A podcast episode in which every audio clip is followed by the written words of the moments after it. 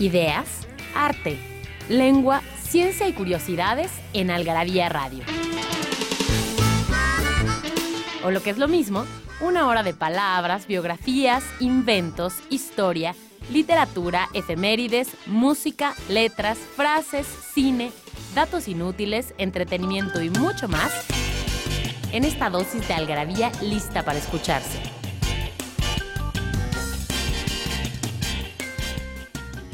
Algarabía Radio. Primero, el principio. Inquipit.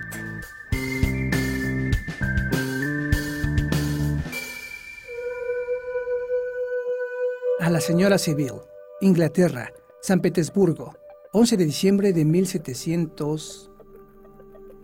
Te alegrará saber que ningún contratiempo ha ensombrecido el inicio de la aventura acerca de la que tú abrigabas tan negros presagios. El moderno Prometeo, Mary Shelley.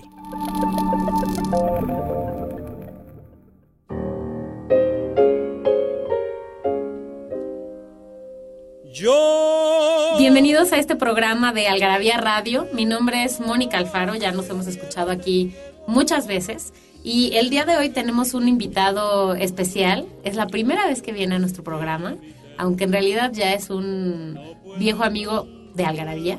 Ernesto Sánchez de la Osa. ¿Cómo estás, Ernesto? Muy bien, buenos días. Gracias por venir. Ernesto, para los que no sepan, ha colaborado en Algarabía desde, desde hace mucho tiempo. Eh, ¿qué, artículos has como, escrito? Como siete años. No, más bien en el Consejo Editorial. no, has escrito artículos, sí, ¿no? No, ayudado solamente. Mm. Bueno, Ernesto está en el Consejo Editorial de esta revista. Esto significa que cada mes se junta con los demás consejeros, comentan los, los contenidos de Algarabía, dicen que les late, que no les late, porque todos ellos tienen perfiles distintos, ¿no? Entonces el chiste es tener también una ojeada, una vista muy distinta a la que tenemos en la redacción nada más. Y pues bueno, esa es su gran labor, la verdad, cosa que les agradecemos. Gracias, Ernesto. Yo soy uno de los ingenieros del, de la cena de ¿Eres ingeniero? Sí. Ah, porque el chiste es tener justo eso, Hay diseñadores. este, filósofos, comunicólogos en la redacción entonces, de todo un poquito. está bien variarlo un poco para que nos digan, esto no se entiende, este tema a nadie le importa. O de este no sabemos nada. Muy bien, pues qué bueno que nos acompañas el día de hoy. Y bueno, eh, la razón de que Ernesto esté hoy con nosotros es eh, básicamente porque si ustedes no han tenido oportunidad de ver la Algarabía 130, trae un dossier de Cuba. Y pues Ernesto, como pueden escuchar, sí, ya, ya está a la venta. Y Ernesto, como pueden escuchar, pues ¿de dónde creen que es? De Cuba. De Cuba. eh, dinos un poco sobre ti, Ernesto. ¿Dónde naciste o qué? Nací en la, en la ciudad de La Habana. Bueno, le van cambiando los nombres de vez en cuando. Ahora es La Habana. Pero La Habana, cuando yo nací, era, era digamos, la parte del, del campo. Eh, la ciudad era más concentrado todo, este, fue lo que antes era La Habana. Y nací ahí cerca de la, de la Plaza de la Revolución, era Plaza Cívica cuando se construyó. Ok. Y todo muy céntrico, La Habana es, eh, bueno, aparentemente dicen chiquita comparada con esta ciudad, pero este, se eh, andándola es bastante, bastante grandecita. ¿Es válido preguntar en qué año naciste? Año 69, sí, muy, es importante porque en esa en ese año este, estaban en medio de la zafra los 10 millones, este, llegó el hombre a la luna. Este, exacto. Eh, los Bambán, de ahí viene el nombre de que Bambán, que eran las, la, la, esta, la los 10 millones que se querían hacer. Era una época de, de escasez, bueno, ya un año anterior había sido la ofensiva revolucionaria, que era todo pasaba a a operación del Estado, ya era la estatización de todos los negocios. Y quedaron más bien medio hasta clandestino el tema de, eh, no sé, sastres y esas cosas tampoco. Todo pasó a, empresas consolidadas del Estado. o sea, ya no había negocio mínimo. servicios de uno. No había pues. servicio, ajá, no existía un servicio como por cuenta propia. Eso regresó este, en, tiempos más de crisis, años 90 y tanto. Entonces fue una época de difícil de alimentarse con, malanga. ¿Con, qué? malanga. ¿Qué es eso? Un tubérculo Ah, como papa, comer solo papa. Ok, Eso, Yo ok. soy un hijo de la malanga. y no y no es un insulto, nada. No, no, no, no, nada, para nada. Bueno, pues de eso es de lo que vamos a estar hablando el día de hoy en este programa de Algarabía Radio. Vamos a hacer un pequeño corte y como siempre, ya saben que la música de este programa es cuidadosamente seleccionada. Eh, hoy, pues obviamente solo vamos a escuchar música cubana, así que vamos a empezar con la palabra del día y después, pues el Buenavista Social Club, pues qué otra cosa. Puro viejito. Porque no hay mejor adicción que la adicción a las palabras. Palabra filia. Funicular. Esta palabrota, como nos lo explica Corominas en su breve diccionario etimológico de la lengua castellana, proviene del latín funiculus, del funis, cuerda, y el sufijo culus, pequeño, cordoncito o cuerdecita. El funicular es un vagón de tren que, sostenido por cuerdas, cables o cadenas, puede subir pendientes muy inclinadas. El primer funicular, que funcionaba con una máquina de vapor, fue inaugurado en Francia en 1862. En 1880 se estrenó otro funicular que ascendía el explosivo Monte Vesubio, en Italia. Para conmemorar este acontecimiento, fue compuesta la pegajosa canción napolitana Funiculi Funicular.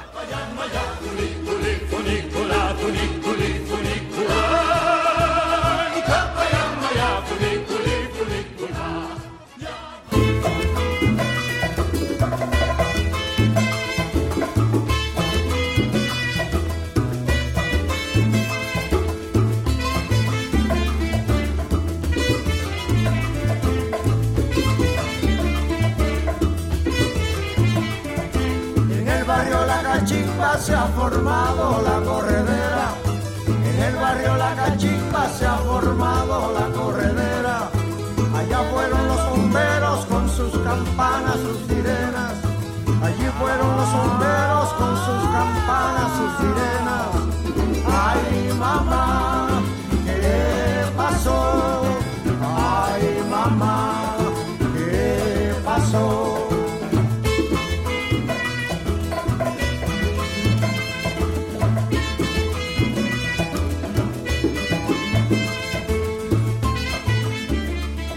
Bueno, entonces, eh, te decía Ernesto antes de que empezáramos este programa que un poco la intención de este programa es platicar mucho anécdotas, cosas de la vida, ¿no? Así como, eh, sí, también cosas de la historia y demás, pero sobre todo cosas de la vida, ¿no? Y entonces a veces damos por sentado que la gente sabe ciertas cosas de historia o sabe, tiene ciertas referencias y pues la cosa es que muchas veces no las tenemos, ¿no?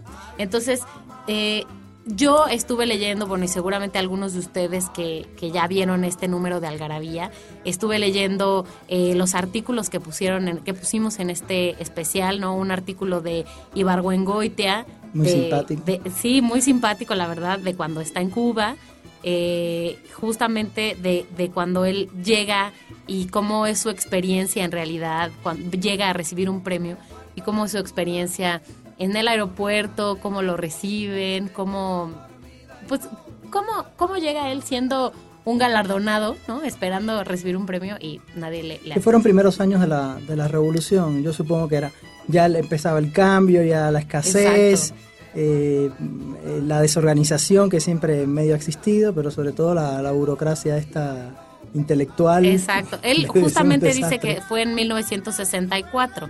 Entonces, pues sí, eran como los, tal vez los primeros años, ¿no? De, Sí, ya, ya, ya había ba- bastante escasez. de ajá, exacto, ¿no? De, de- de escasez un poco y de, de dificultades en ciertas cosas. Luego, para los que no han tenido chance de ver este dossier, eh, está el, el artículo de García Márquez, también un artículo muy ilustrativo, me parece a mí muy interesante, porque él cuenta que él estaba en Cuba cuando empieza mm, el bloqueo en realidad, ¿no? Que él estaba en Cuba y cómo empieza a surgir esta, cómo empieza a hacerse el cambio. Y él dice, como un año después de que es el bloqueo, la vida sigue, y entre comillas, casi igual, ¿no? Y apenas es que se empieza a notar esa gran diferencia y esas consecuencias del bloqueo, ¿no? Porque todavía le quedaba, o sea, eh, fue aparentemente de un día para otro, pero él era, sobre todo que él era, lo que más llama la atención, él era periodista en Cuba, Ujú. trabajaba en prensa latina, O sea, una gente que estaba viendo la, la situación como estaba y que podría, podía prever, él no, él no se da cuenta lo que Sí, como que, uno pasa. pensaría si tiene toda la información, ¿no? Sí, y, y- y eso es lo que llama la atención del artículo, está muy, muy interesante. Cómo la gente sí está, está, o sea, la gente está, las que están viviendo ahí el día a día se están dando cuenta de que sí es, alguien en algún pedazo dice ahí como que, que todo se, se iba al diablo. Sí, sí, Eh, exactamente. Y de hecho, esa parte eh, justamente eh, la ubiqué muy bien. la, la voy a retomar un poquito. Dice aquí que él tomó conciencia del bloqueo de una manera justamente, dice, brutal. Después de una noche de trabajo en la oficina de prensa latina, me fui solo y medio entorpecido en busca de algo de comer. Estaba amaneciendo. Eh, caminé por el centro de la avenida desierta contra el viento de salitre del malecón buscando algún lugar abierto para comer bajo las arcadas de piedras carcomidas. Por fin encontré una fonda con la cortina metálica cerrada, pero sin candado, así que traté de levantarla para entrar, porque dentro había luz y un hombre que estaba lustrando unos vasos en el mostrador. Y em, bueno, él entra, digamos, y le dice, tengo hambre. Dice aquí, tal vez lo dije con demasiada convicción porque solo entonces comprendió que yo no había tratado de entrar a la fonda a la fuerza. Su desconfianza se convirtió en lástima. Se le acerca una, una mujer, una, pues un soldado, ¿no? Con un fusil en la mano, pensando que él va a entrar a, a robar, ¿no? A la fonda. Y le dice el soldado, bueno, la soldada. Milicianos eran Eh, es un la- miliciano, como exactamente. El, pueblo uniformado. Porque es eso, ¿no? No era un... Sí, se supone un- el pueblo, todos estaban participando en el proceso revolucionario, entonces estaban cuidando. En realidad, supongo. digamos, un ciudadano es lo que dice. Sí, no es un pero- policía, no es, o aparentemente no es un policía, no es alguien este, más organi- organizado, es gente probablemente haciendo guardia o cosa así. Y entonces le dice eh, la mujer, es muy tarde. Y él le contesta, al contrario, el problema es que es demasiado temprano y yo lo que quiero es desayunar. Bueno, pues el tema es que logra entrar al restaurante. Dice aquí, pedí huevos fritos con jamón, café con leche, pan con mantequilla y un jugo fresco de cualquier fruta. El hombre me dijo con una precisión sospechosa que no había huevos ni jamón desde hacía una semana, ni leche desde hacía tres días y que lo único que podía servirme era una taza de café amargo y pan sin mantequilla. Sorprendido le pregunté qué estaba pasando con las cosas de comer y mi sorpresa era tan inocente que entonces fue él quien se sintió sorprendido. Y lo que dijo fue, no pasa nada, nada más que este país se lo llevó el carajo. Como que es, es chistoso, ¿no? Él cuenta ahí que esta, esta persona le dice que es el único que queda de su familia, que todos los demás ya se fueron, ¿no? Que él se quedó ahí. Entonces, eh, bueno, no sé si quieres contarnos un poco de, del tema de, de justamente de lo de las armas, ¿no? De dónde estaban saliendo estas armas. Claramente el bloqueo, pues no, o sea, no permitía que hubieran venido de Estados Unidos. eh, eh, esta- estas armas es lo que queda del ejército de, de Batista, supongo yo. En, en algún todavía aquí en esta época del bloqueo, bueno, hay un hay una este, un, digamos un sabotaje mm, muy conocido en la Cubre, que era un es un lugar en el puerto con armas eh, compradas a, a Bélgica. Eh, es de las de las hasta que bueno ya empieza eh, esta compra o, o entrega no sé cómo fue exactamente a, a la Unión Soviética. Pero era un momento que lo que tenías era cuatro aviones de- del- del ejército anterior no este a la gente fue una participación masiva en el caso de la, de la revolución y sobre todo los primeros años Eh, no sé si estaban preparados para, para esta escasez pero, pero sí el cambio supongo que fue más, más duro que en el caso de... En, en los 90 hubo cierta, en los 80 hubo cierta, en la época de, de mi juventud, adolescencia, hubo cierta bonanza. Pero igual la dilapidación, la barbarie le decían a, a todo este tema, ¿no? Eh, eh, no hubo ningún tipo de, de previsión o no hubo, no significó algún tipo de orden, aunque había una planificación económica y todo esto. Y cuando se cambia, cuando, cuando la Unión Soviética ya deja de ser Unión Soviética, se hace comunidad de estados independientes y todo, y bueno, y luego Rusia y todo, y se revisan acuerdos que eran acuerdos muy favorables a Cuba, eh, eh, estos acuerdos de pronto se cancelaron.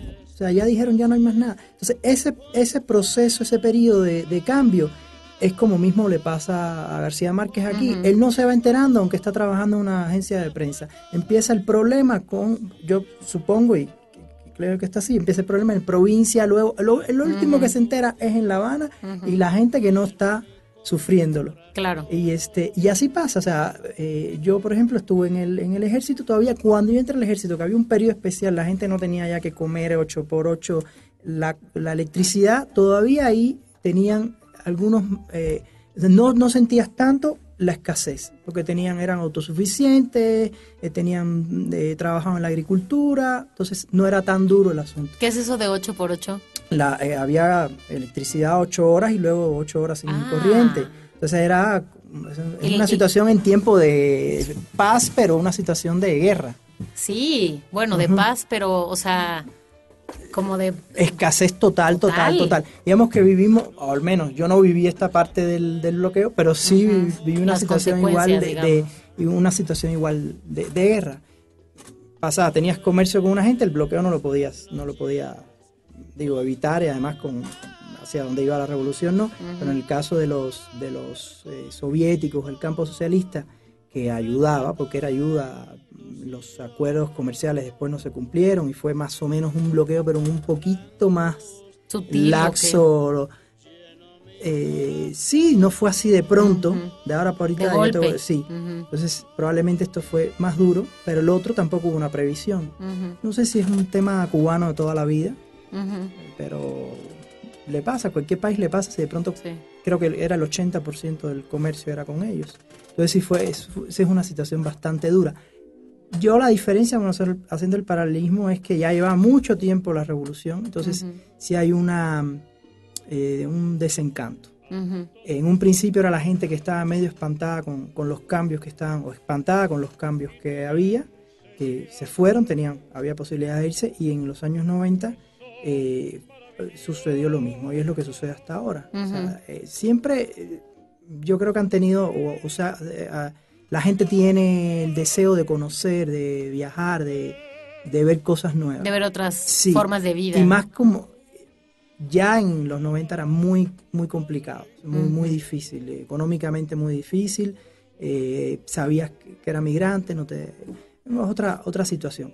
Pero en, el, en, los 80, o sea, por ejemplo, mi, mi, la infancia es, una, es muy entretenida. En Cuba eh, puedes jugar en la calle, feliz.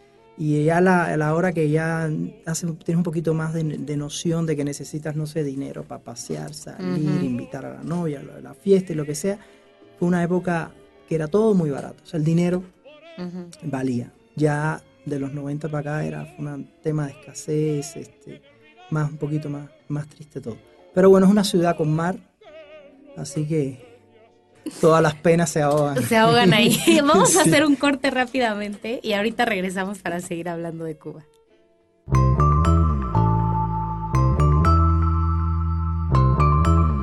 Libros que hablan de lo que todos hablan, pero nadie escribe. Algarabía Libros es que no sabe igual mandar a otro a incomodar a su progenitora que mandarlo a chingar a su madre.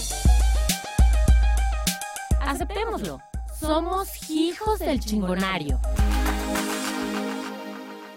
Estarte llevando la chingada. Esta expresión puede usarse de distintas formas. Me está, te está, le está, etc humilde y sincera confesión que se externa cuando la situación o el malestar es inenarrable. Ejemplo, no sé por qué la extraño tanto, ahora sí me está llevando la chingada.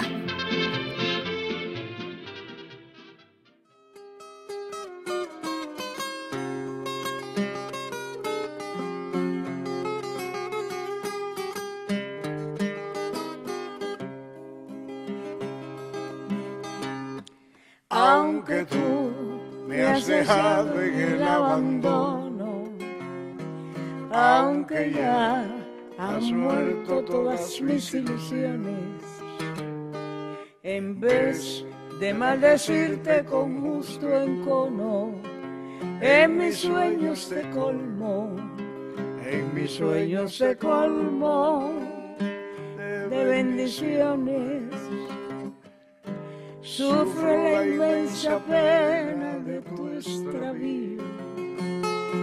Siento el dolor profundo de tu partida y lloro sin que sepas que el llanto mío tiene lágrimas negras. Bueno, ya regresamos después de Lágrimas Negras eh, de Omar Portuondo y Elías Ochoa. Eh, y bueno, decías tú un poco de lo de la juventud, de esta otra época y demás. ¿Tú en qué año te saliste de allá? Yo vine en el principios del 99. Ya, bueno, yo estudié la universidad. Ya, estás bastante grande.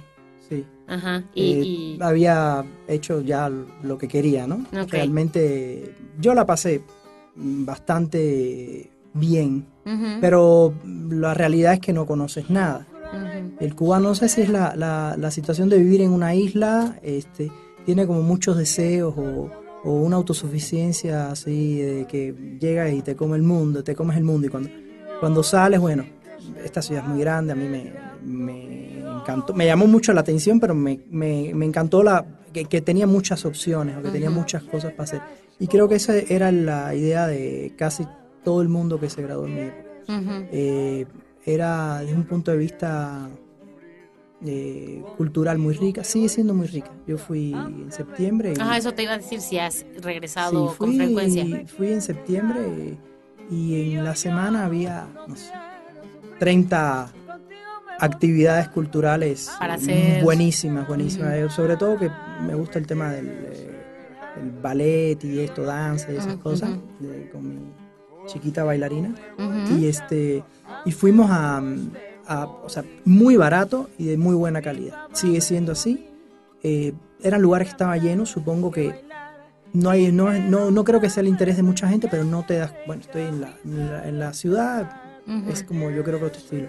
En mi época, eh, la juventud le iba. Eh, probablemente eran las opciones que había, pero había muchas opciones y era estaba de moda el tema, no sé, la poesía, la cosa cultural, como ahora puede ser eh, ir a bailar o ir a o sea, era lo que uno esperaba, digamos, de un viaje también a Cuba, La Habana. Esas eran las actividades que uno buscaba, tal vez. Cuando estar ahí. en los 80 empieza, había una cierta, habla, en, en, temas musicales, era, eh, era una, una, época que la, la, música popular no era muy popular. ¿Ah, no? No, no era entre, entre la gente joven, o sea, a nivel, no sé, universitarios y eso. Y yo recuerdo ya casi saliendo a mitad de la universidad que lo, a donde ibas a bailar era lugares donde iba la gente, o sea, iba gente de, barrio y, eran actividades para la universidad. Sea, ibas a bailar a la tropical y así, lugares de este como de ambiente, ¿no? Eso no, eso, música cubana. Música cubana total. Y era, estaba de moda la música cubana, que no la pone de moda un cubano, la pone de moda Oscar de León, que va al año 83, 84. ¿Qué Oscar de León de dónde es? Venezolano. Ok. Y va a cantar eh, música cubana, eh, no sé, Celia Cruz, que no se escuchaba en Cuba, o sea, canciones de música cubana y la gente dice, ah, pero... ¿Qué es esto? ¿Qué onda? Está bueno, ¿no? Ajá. Y eh, ahí empieza, ahí empiezan a salir grupos, hay muy buena escuela musical cubana, entonces esa mezcla de gente que además no daban clases o no, no tomaban clases de, de, música popular, como pasa en todo el tema académico. Claro y eran gente de barrio, o sea, no sé, tocaban tambor o tenían un muy buen ritmo. educación musical. Educación musical dándole en la escuela a Beethoven. Entonces, es gente que puede hablar así de, en este lenguaje de ambiente, pero que conocen toda la música clásica perfectamente y esa mezcla en los 80 estaba sale de ahí la, no sé, la timba, son, es una cosa de, locos, ¿no? Porque es a ver quién toca más fuerte que el otro, ¿no? Pero es muy rítmico, es muy todo. Y es, hay un, hay un florecimiento ahí de pintura, este, literatura no, no sé, yo creo que no hay como mucho.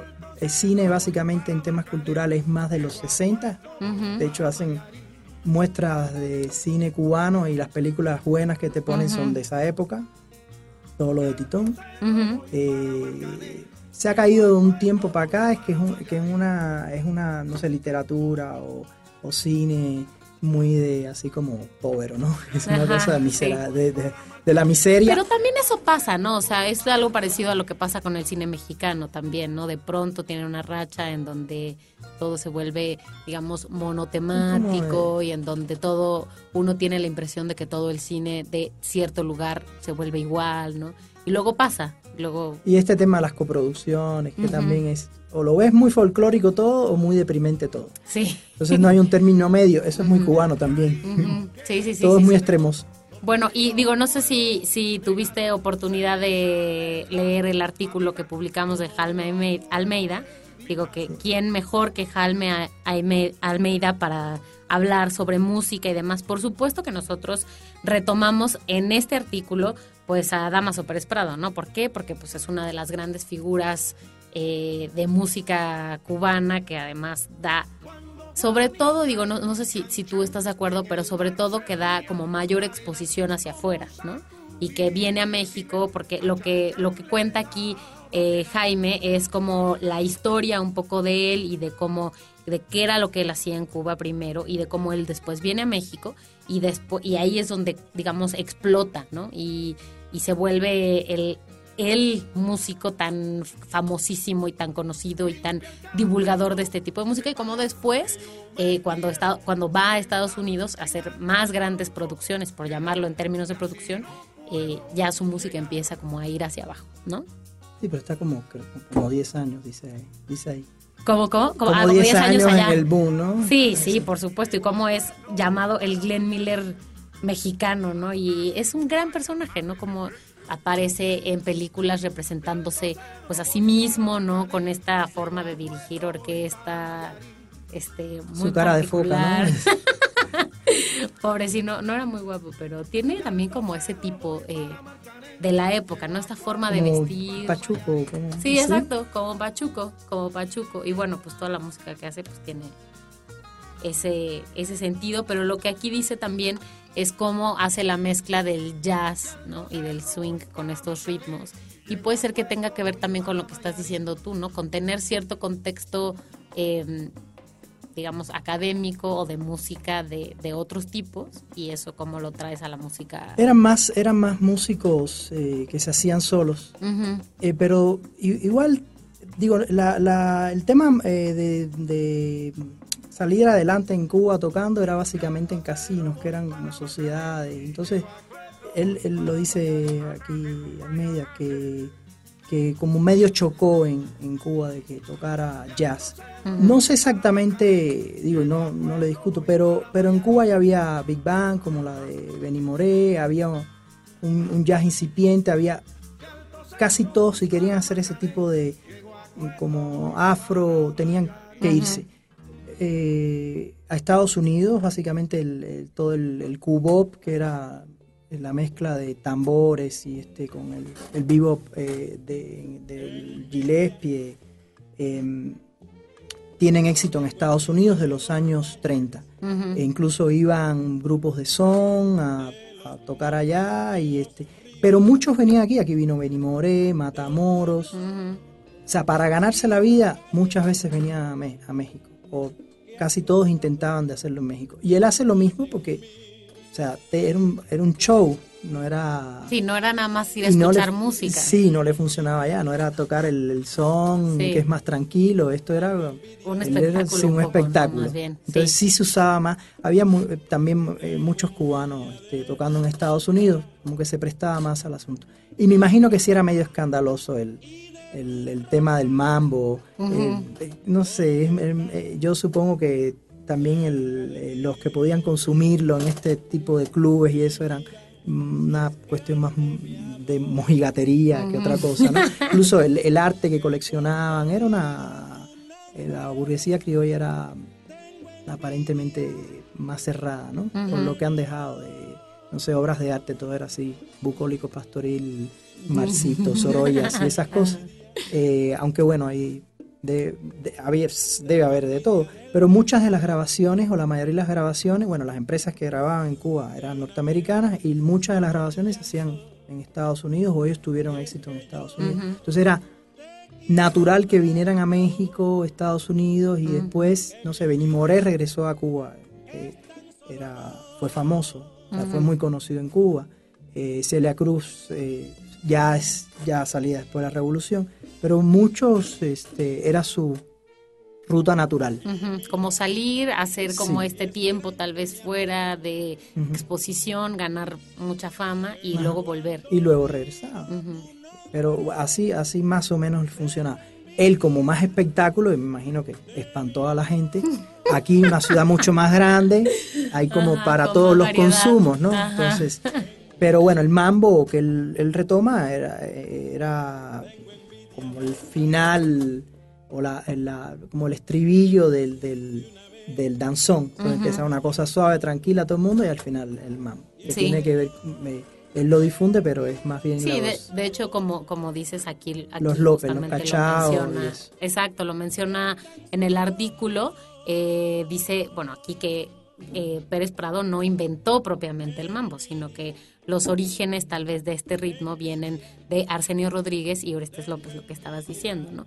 Que con su hermano, justamente Cachao López, escribe esta obra titulada Mambo y luego lo que hace Pérez Prado, que no es este quitarle mérito ni nada, simplemente es decir cómo fue que sucedió, fue que aquí lo que, lo que, lo que dice Jaime en términos meramente musicales es que aplicó una alineación de orquesta distinta, añadió una quinta trompeta, un trompón de vara y, bueno, los instrumentos, esos seis instrumentos hacen ya que la cosa sea muy distinta, ¿no? Es que lo hace espectacular, o sea, es mambo de principio a fin. Normalmente, ahora incluso las, los grupos musicales de ahora tocan, no sé, un son, su timba, no sé qué más, y Dame Mambo es un pedazo, una, una, parte del, del, tema. Sí. Él hace todo el tema, es un, un, mambo. Sí, sí, sí, sí, exactamente. Bueno, pues vamos a hacer un corte rápidamente y regresamos eh, con Ernesto Sánchez de la OSA aquí, consejero de Algarabía, para seguir hablando de Cuba. ¿No sabes dónde es acierto Algarabía Adicción? ¿Sabes dónde es acierto Algarabía Adicción? En Algarabía Shop conviven todas nuestras publicaciones, objetos y mini almanaques. De los creadores de Algarabía y El Chingonario, Algarabía Shop. Palabras para llevar. www.algarabíashop.com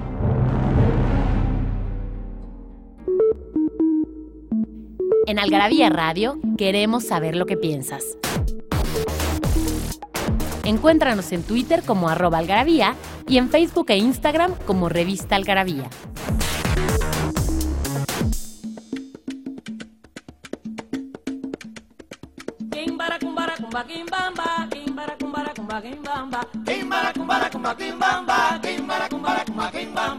Eh,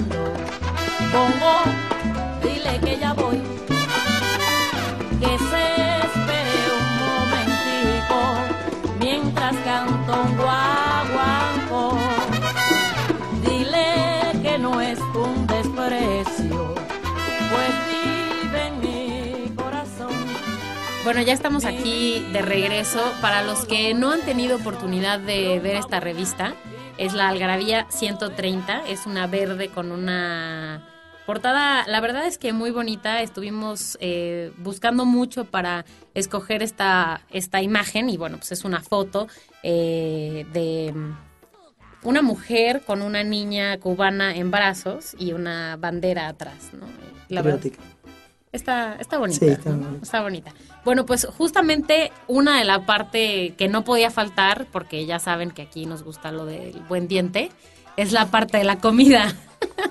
Así que, este, dinos un poco de la comida cubana, porque efectivamente yo veo aquí eh, muchos, eh, como muchas raíces, como bien decías al principio, ¿no? Y cuentan aquí una historia de, de una eh, marquesa que justamente era cubana, pero estaba en Madrid y entonces cómo era complicado conseguir todos estos ingredientes y era un poco ahora aunque estemos globalizados, ¿no? Sí, bueno, claro, esta, esta anécdota es de hace tiempo. La, la, la, comida cubana, la base es, bueno, al menos en, toda mi época fue arroz con frijol. Ok, eso, pero no, es, no es una idea, es una realidad. Es una realidad.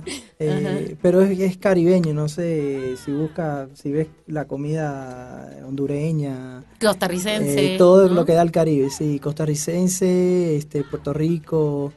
Eh, es eh, arroz con frijoles, tamales, yuca, tubérculos, yuca, malanga, boniato, escamote, este, y muy, muy de frituras, y toda la herencia española de el cerdo, básicamente es carne de puerco era lo que se comía en, fiesta. Arroz con frijoles y plátano maduro frito, o esto a puñetazos, los tostones.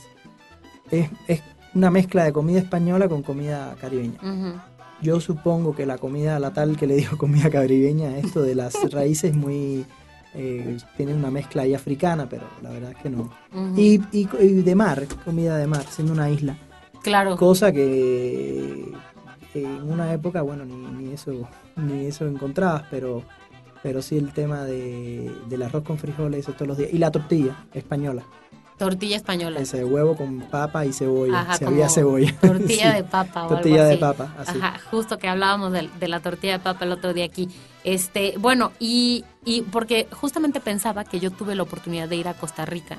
Y efectivamente pareciera como una cocina muy, muy parecida. Digo, nunca en mi vida he estado en Cuba, pero pareciera como una cocina muy parecida, al menos en términos de ingredientes, ¿no? Y, y, con los calores que hay, todo el tema de los potajes y esto, eh, frijoles, chícharo, este, garbanzo, así una comida muy, muy espesa. Incluso tal vez dulces, cosa que en México tal vez no nos muy dulce, todo muy acostumbrados dulce, a eso. Pero bueno, zona de caña de azúcar, este, ya ves ahí en el, del ron. Sí, sí, justamente. Que lo llevaron y era una maravilla, se dio perfectamente. Eh, todo e, es, va todo en contra del clima muy, de, muy de aguardientes. Ah, este, como para defenderse. sí, si fuera, si fuera, si estuvieras en, la Siberia, si fueras en Rusia, estaría, estaría perfecto, pero en Cuba es como para darte más calor, más calor, más calor. Sí, y justamente lo de la caña de azúcar que decías ahorita me pareció muy interesante. Yo hay muchas veces que descubro eh, cosas eh, que por supuesto no sabía en la revista, o sea, quiero decir eh, porque yo, como bien sabes, no trabajo en la redacción de esta revista, así que muchas veces descubro las cosas que, publicamos, eh, como todos nuestros lectores, ¿no? Y me pareció muy impresionante la parte de la, de la caña de azúcar, porque lo que menciona este artículo, un artículo del RON, de Jorge Camacho, un colaborador ya de tiempo con nosotros, es cómo la caña de azúcar se trae, digamos, y se da perfecto en, en, esta tierra, ¿no? Y entonces de ahí, o sea, como que uno piensa así, todo esto que dices, la caña de azúcar y lo dulce y el ron como originario, ¿no? Uno pensaría que estaba ahí de forma natural y no, la realidad es que, digamos, fue traído. Y todo como funcionado, al menos en Cuba, el país alrededor de la, del cultivo de la caña y todo lo, lo, que implicaba, bueno, el bagazo, hacían eh, tablones, eh, toda la, la lo que pasa con cuando se arma así alguna industria o negocio alrededor de, un, de cualquier producto, o sea, había un batey, había un central, había toda una cadena ahí de, trabajo, compra, la gente eh, producía, vivía, comía, entonces azúcar hasta... Sí, o sea, de todas las formas posibles, ¿no? Y, y, cómo se volvió más bien también una parte de la economía muy importante. Era muy importante en la economía, ya no lo es tanto. Eso es uno de los, de los cambios grandes. Ya no lo es tanto, entonces también es un tema ahí social, ¿no? Todo gira alrededor de, la caña de azúcar y de pronto ya esa producción no es tan importante o, baja mucho. ¿Por qué es que ya no se, se volvió menos importante? yo supongo que el, precio también baja, este, todos los insumos que lleva, eh, tienes... Eh, sobre todo que ya no que ya no puedas producirla. No sé si hay algún tipo de cambio también ambiental, pero ya no tienes la capacidad de, producir tanta y no está, no te es tanto negocio. Pero eh, como todo, pasó también alrededor de la había una central nuclear que se estaba prepararon gente para la central nuclear. Ahí es más o sea, todavía más específico en Cienfuegos, en el centro.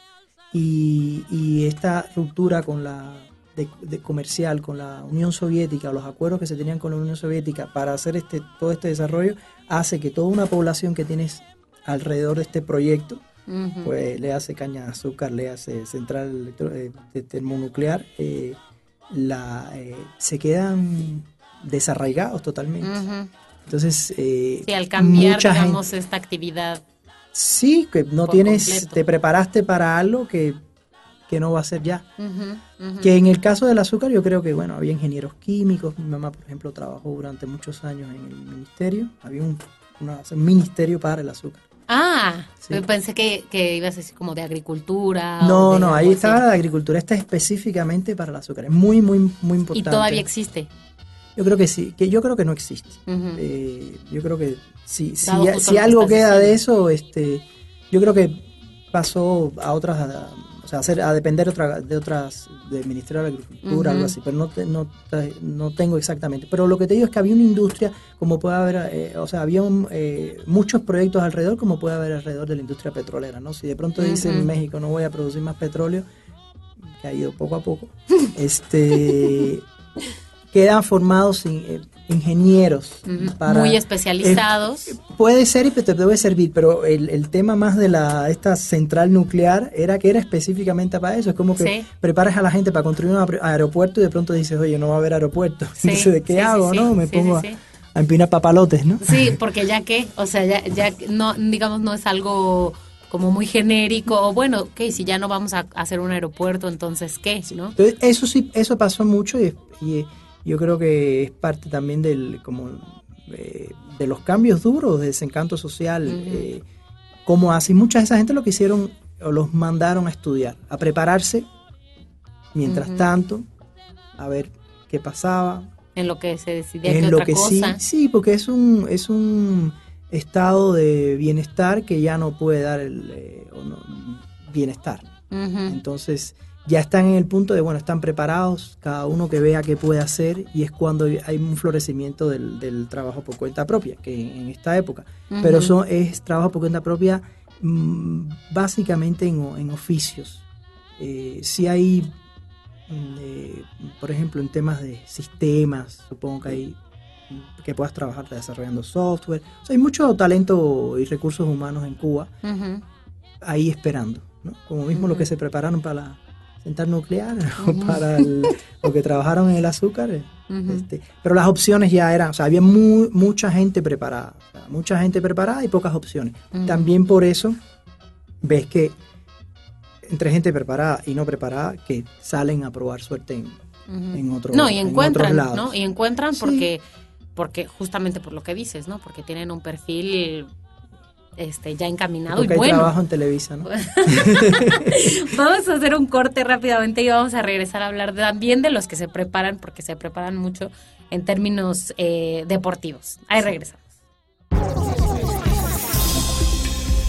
Perdido en la traducción. Acquaintance.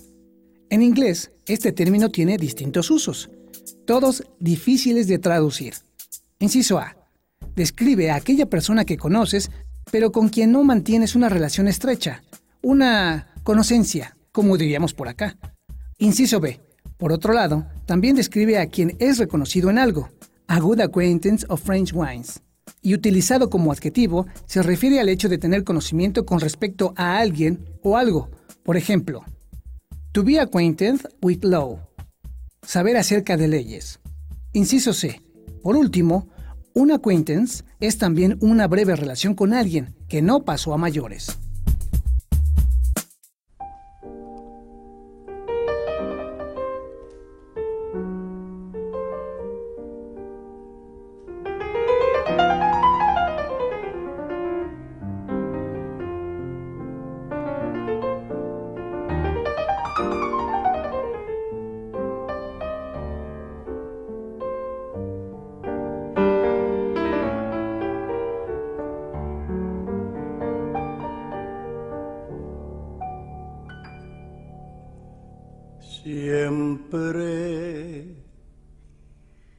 Que te pregunto que cómo, cuándo y dónde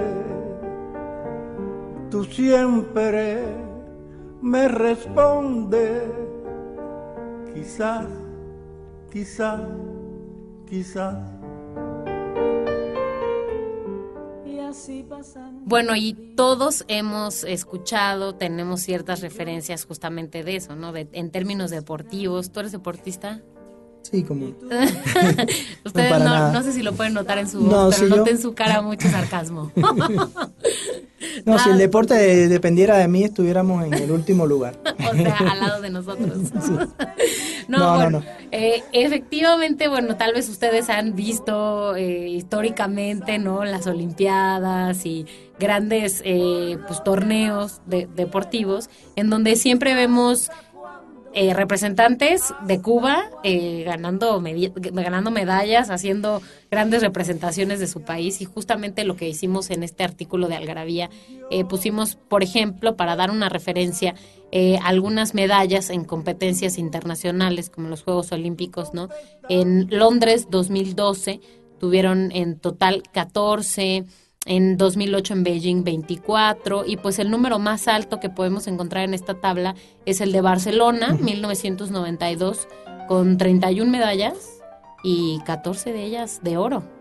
Un Sí. montón. Sí, todavía podían prepararse muy bien. Sí, ¿por qué dices todavía? Eh, eh, el tema económico afectó todo. Mm, Es ujú. parte de las conquistas de la revolución, el, eh, la educación y, y, este, y el deporte y la salud. Sí, porque justamente, de hecho, aquí en este artículo lo que hicimos fue poner un comparativo, ¿no?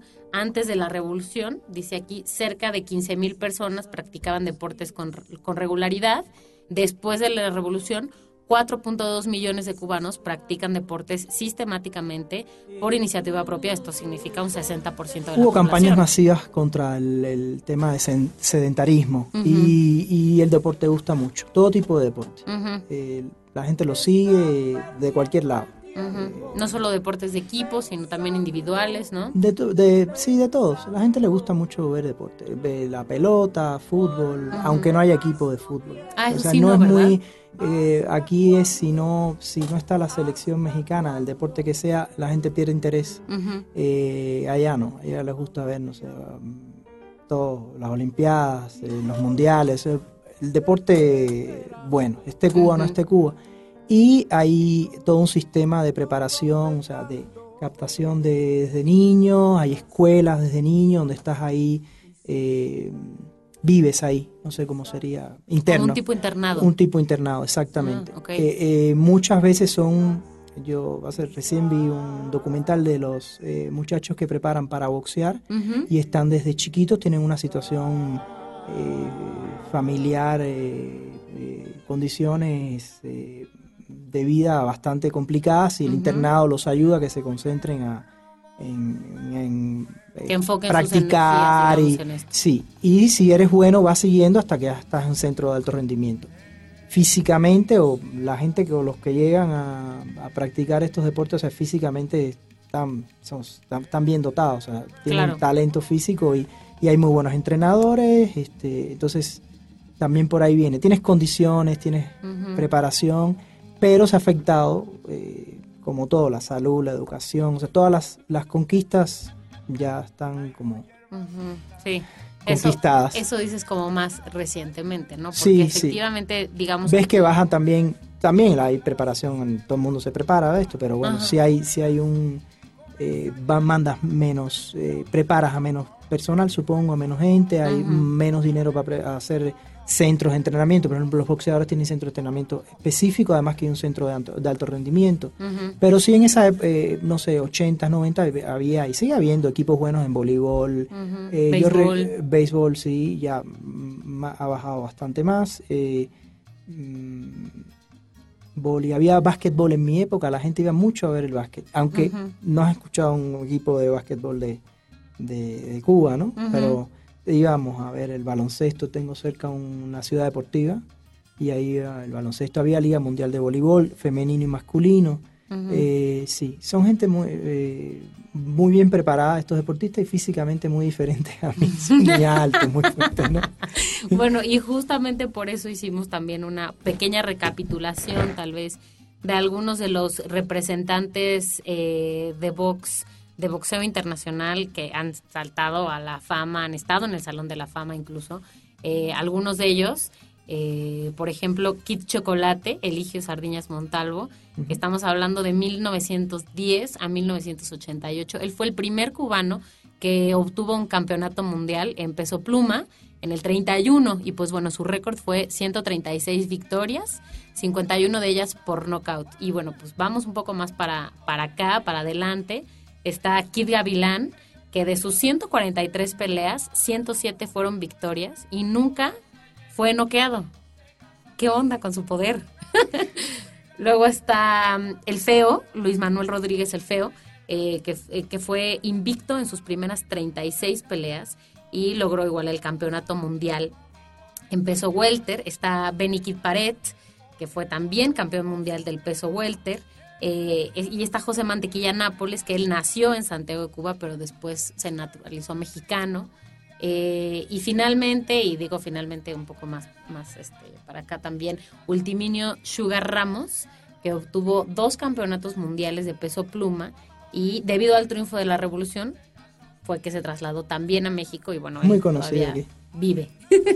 sí, aquí es muy conocido Ultiminio. Sí, y, y, bueno, porque además últimamente también ha como crecido el fanatismo por el box acá, ¿no? Siento, me da la impresión. Había, en, Cuba hubo mucho, bueno, ha habido muchos boxeadores, ya no los conozco todos, pero así famosos que ganaban tres olimpiadas, cinco mundiales, seguidos. así, sí, seguidos, así eran super figuras. Como y así como, como está, como dice de este, ¿no? De nunca tuvo un knockout eh, Kid Gavilán. Nunca Yo no sé cómo lo organiza. Igual esta gente que sabe que son pelean amateur, que la realidad es que están todo el tiempo viven para el deporte. Son como profesionales, son profesionales del deporte, eso es lo que hacen. Eh, se titulan, todos son, ¿qué? Este, en, nivel universitario, para que fueran las universidades licenciatura en cultura física. Como si fueran profesores de educación física. Pero bueno, todo lo que hacían era entrenar, eh, alimentarse bien, entrenar, alimentarse bien, ir a los, a los campeonatos. Luego pasan al profesionalismo y hacen una carrera bastante, al menos en el boxeo, que no sé, escuchado uno o dos nada más. O sea, tú dices que ya para ese nivel un poco baja. Yo creo que ahí sí baja, no sé si también les baja el entrenamiento o es más complicada la vida del, boxeador. O hacen más recursos a lo mejor. La hacen como aquí, que es vienes de muy bajos estratos y ahí luchas y luchas y haces una pelea o dos peleas al año, quién sabe cómo funciona exactamente. Y que a lo mejor ya también para esos niveles se necesita también mucha inversión y más patrocinadores. Creo que también no estás un poco malcriado también en, Cuba, o sea, vas a determinadas competencias en las que tú sí funcionas eh, profesionalmente porque estás todo el tiempo y estás compitiendo con, con gente que probablemente, aunque ya el deporte es un gran negocio, el, aficionado también, entonces digamos que está un poco por encima el, el, tema, el entrenamiento que tenían antes los cubanos. En cambio, en el béisbol sí yo siento que sí es algo un poquito más, más natural. Sí, porque de hecho aquí justamente un dato que, que, viene es que antes de la, de la revolución castrista, Cuba ya había ganado siete campeonatos mundiales de béisbol y seis, y seis series del Caribe. O sea, efectivamente tal vez lo del béisbol no viene, claro, se, se cambia, se modifica a partir de la revolución, pero desde antes ya existía esa... Esto es profesional, esto que los datos que dan son profesionales y sigue habiendo muy buenos muy buenos este, peloteros. Vamos a hacer el último corte y regresamos para el final de este programa que ya se acaba. Nostalgia en pequeñas dosis. Algarabía para recordar.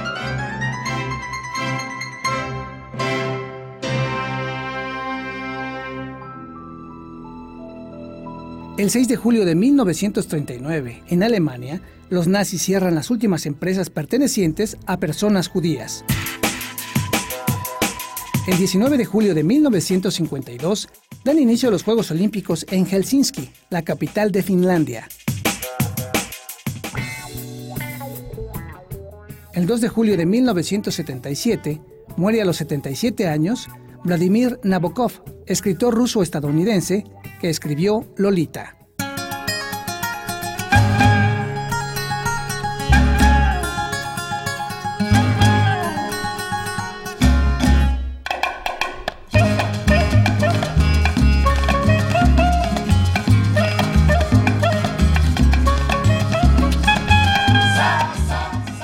Siempre se quedan muchas cosas en el tintero, mucho más eh, que hablar del ron, mucho más que cosas de música que decir, eh, cosas de historia. Bueno, yo los invito a que le echen un ojo a este número. También hicimos un puros números de, de Cuba en términos de educación, de población, de vivienda, ¿no? Y bueno, no sé si quieres terminar como el programa hablando un poco de lo que hoy, de, la última visita, ¿no? De lo que hoy pudiste ver eh, la última vez que estuviste ahí, de, no sé, de, las diferencias que notas.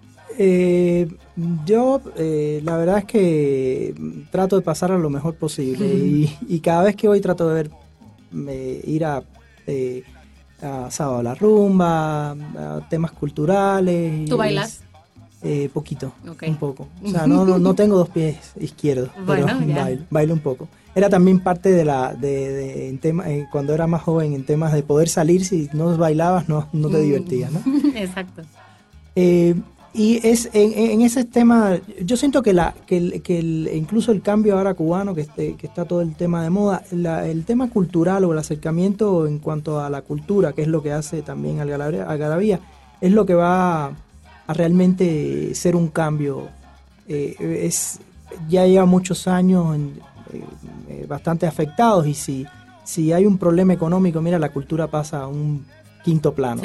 Pero bueno, esa es como la, la, la, yo digo que es la, la tirada.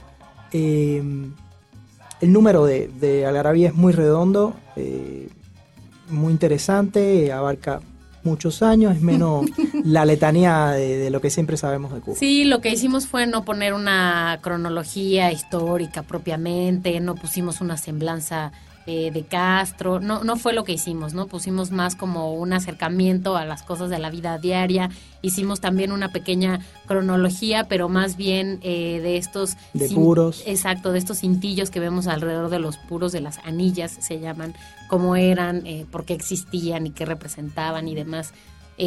bueno, y pues todo esto lo pueden encontrar en Algarabía 130, el la revista que tiene un dossier de Cuba. Si no la encuentran por ahí en los puestos de periódicos, en las grandes cadenas de súper, en las grandes cadenas de libros, siempre está la opción de comprarla en Algarabía Shop. Se las mandamos a sus casas. En la tiendita. Si quieren, en la tienda. Eh, y si no, si por alguna razón no están en México o donde están, no sé, no hay, la quieren tener ya ahorita mismo hoy, la pueden comprar en línea en la, en la app, ahí está, la descargan y en este minuto eh, la leen. No importa si tienen sistema iOS o Android o lo que sea, ahí está disponible. Y bueno, pues chéquense todos los contenidos que estuvimos subiendo este mes de Cuba. Eh, un ponte a prueba de qué tanto sabes de Cuba. Si quieren tener una receta eh, de un platillo, aquí viene también exactamente de Quimbombo. Por si quieren hacer un intento, voy a llamar un intento. a ver, no sé si fallido o no. Pero bueno, eso. Eh, por lo pronto este programa se acabó. Gracias a Daniel del Moral por haber estado en los controles y gracias a Ernesto que viniste. Y pues te volvemos a invitar por el Claro, cuando quieran. Gracias por la invitación. Muchas y que se repita. Muchas gracias a ustedes que nos escucharon. Mi nombre es Mónica Alfaro y pues no dejen de escuchar los otros programas de Algarabía.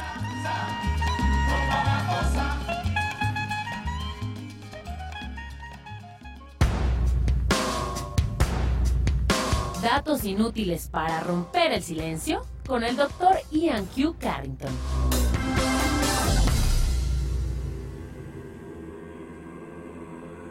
Además de sacrificios humanos, los mexicas ofrendaban tamales a los dioses.